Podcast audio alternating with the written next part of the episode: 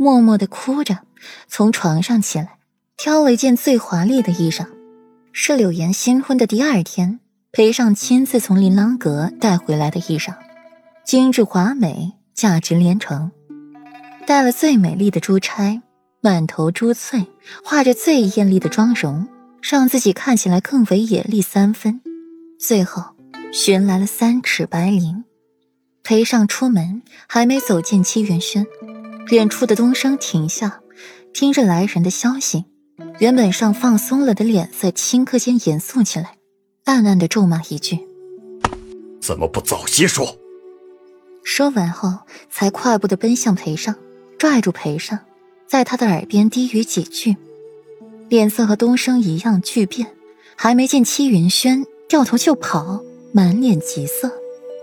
顾然刚好出门，在院中就瞧见了裴尚，刚想开口喊他，不料他突然掉头就跑，转变太快，顾然还来不及反应。他这是怎么了？火烧眉毛也没那么急吧？顾然不由得好笑，心底还在想：裴尚这个痴情种子，只怕是为了柳岩才来寻的自己，只是人还没见着，他怎的就跑了？奴婢不知道啊。桔梗摇摇头，对大房家他一点好感也没有，尤其是柳岩。世子妃，您千万别同情他们，那么坏。桔梗有些愤愤不平，想到世子妃在漠河那么清闲，都是柳岩搞的鬼，心里别提有多讨厌他了。背后不与人是非。顾软的唇角微勾，神情淡然的紧，眉宇间清冷一片。唇角淡淡扬起的弧度，像极了不食人间烟火的仙子。世子妃，您现在是越来越像那没出阁时候的模样了。桔梗感慨一句。旁的女人嫁了人，很少还能见着她还在闺中时候的模样。顾阮却不同，昨夜、今天的一幕，像极了两年前在太师府，大夫人诬陷世子妃给老夫人下毒。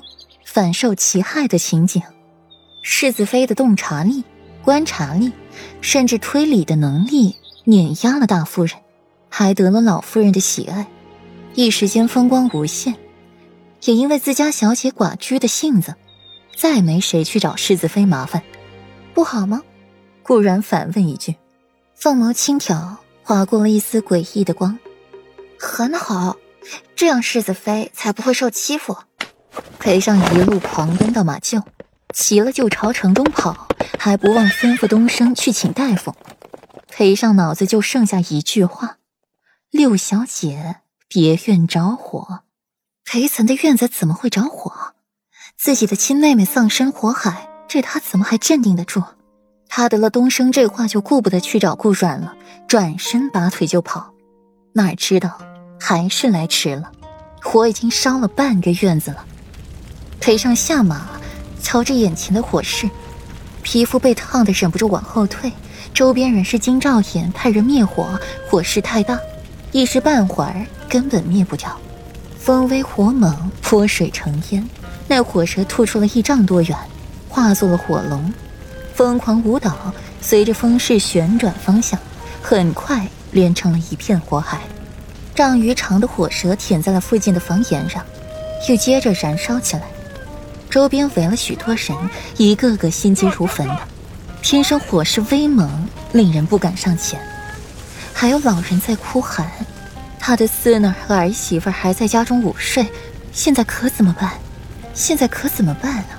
有人心疼自己的金银珠宝，有人不忍心见着这一幕，躲在一边哭。火势虐着黑烟腾腾升起，还伴着噼里啪啦的爆裂声，过后只剩下了一片焦土。以及一层灰烬，裴尚心里急，从衙役的手中接过了水桶，一股脑的倒在自己身上，然后冲进去。东升姗姗来迟，见裴尚不管不顾的冲进去，心里也着急，也用冷水泼了自己一身，跟着冲进去。少爷，等等奴才。别院被烧掉大半，所幸还没烧到裴岑所在的院子，只是也差不多了。里面的热气翻滚，火海随时涌来，里面的一砖一瓦一木皆被烧得滚烫。才一盏茶的功夫，裴尚的衣服也被这烈火给烤干了大半。裴尚快速的跑到裴岑所在的院子，进去一脚把门踹开，一股浓重的血腥味扑面而来，让裴尚的脑袋一阵发晕。